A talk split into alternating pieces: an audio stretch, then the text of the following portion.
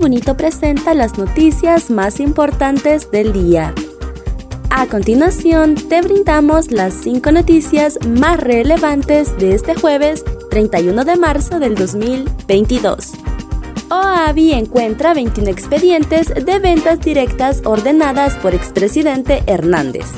En la Oficina Administradora de Bienes Incautados, OAVI, existen 21 expedientes de bienes que autorizó el expresidente Juan Orlando Hernández para ser subastados, según lo confirmó este jueves el nuevo director ejecutivo Jorge Alberto González. Tenemos 21 expedientes que él, mediante un oficio, ordenó al director anterior se efectuara venta directa, aseguró. Según González, en su momento darán a conocer los nombres y apellidos de las personas beneficiadas y si el procedimiento se realizó de manera adecuada. Explicó que la ley define el tema de la venta directa una vez que ha pasado por dos subastas públicas y que el bien no haya sido vendido. Allí está la orden del expresidente y se hizo la venta directa, por lo que actuaremos a conformidad, apuntó. Las represas de Tegucigalpa están casi vacías. Las represas capitalinas están casi vacías, lo que ha provocado escasez de agua en casi toda la capital.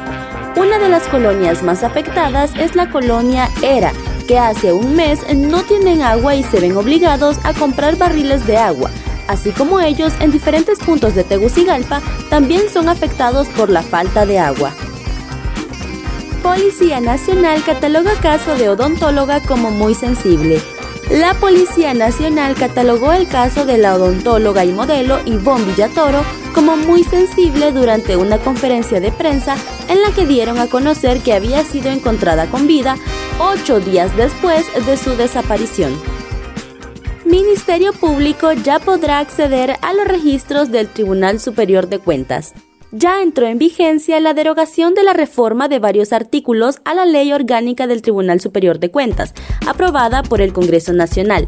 Dicha enmienda es para que la institución estatal optimice y mejore su capacidad de fiscalización y se permita que auditores sean nombrados más rápidamente, dejando a un lado la tardada e ineficiente burocracia el decreto manda a derogar las reformas a los artículos 77 y 106 de la Ley Orgánica del Tribunal Superior de Cuentas, aprobadas en el periodo pasado de la administración de Mauricio Oliva. La iniciativa de derogación fue presentada al Pleno por el presidente del Congreso Nacional, Luis Redondo, los artículos de la Ley Orgánica del Tribunal Superior de Cuentas fueron reformados en el 2019. El artículo 106 establecía que cada auditor de las alcaldías e instituciones debía ser nombrado por el Tribunal Superior de Cuentas, algo que en muchas municipalidades nunca se cumplió, retrasando los procesos y creando burocracia y centralización de funciones. Con la reforma, cada institución podrá nombrar rápidamente el personal auditor fuerzas rusas se retiran de Chernóbil. Las fuerzas rusas se están retirando del reactor nuclear de Chernóbil y dirigiéndose a la frontera con Bielorrusia, informó el jueves la agencia nuclear ucraniana.